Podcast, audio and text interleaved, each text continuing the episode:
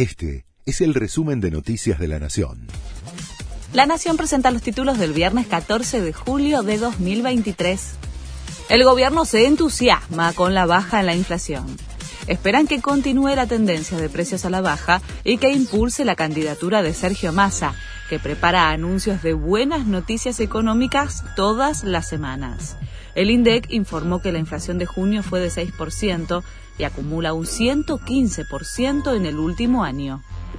El salario mínimo pasará a ser de 105.500 pesos en julio. El Consejo del Salario otorgó un aumento del 34% que se pagará en tres tramos. En agosto llegará a 112.500 pesos y a 118.000 en septiembre.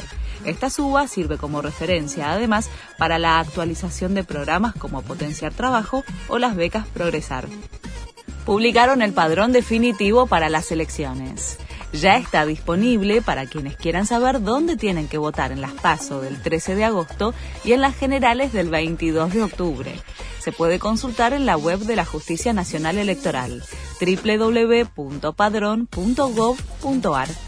Preocupación tras la internación de urgencia de Wanda Nara ingresó por guardia el miércoles con dolores abdominales y en las últimas horas regresó a su casa. Le realizaron estudios complementarios para dar con un diagnóstico. Los médicos le permitieron esperar los resultados en su domicilio para luego definir los pasos a seguir. Messi causó furor en un supermercado. El capitán de la selección argentina fue a hacer las compras en un local de la cadena Publix de Lauderdale, en donde llenó al changuito junto a Antonella y a sus tres hijos, y provocó la locura de quienes estaban en el lugar. El domingo será la presentación oficial en Inter Miami con un show al estilo Super Bowl y artistas internacionales. Este fue el resumen de Noticias de la Nación.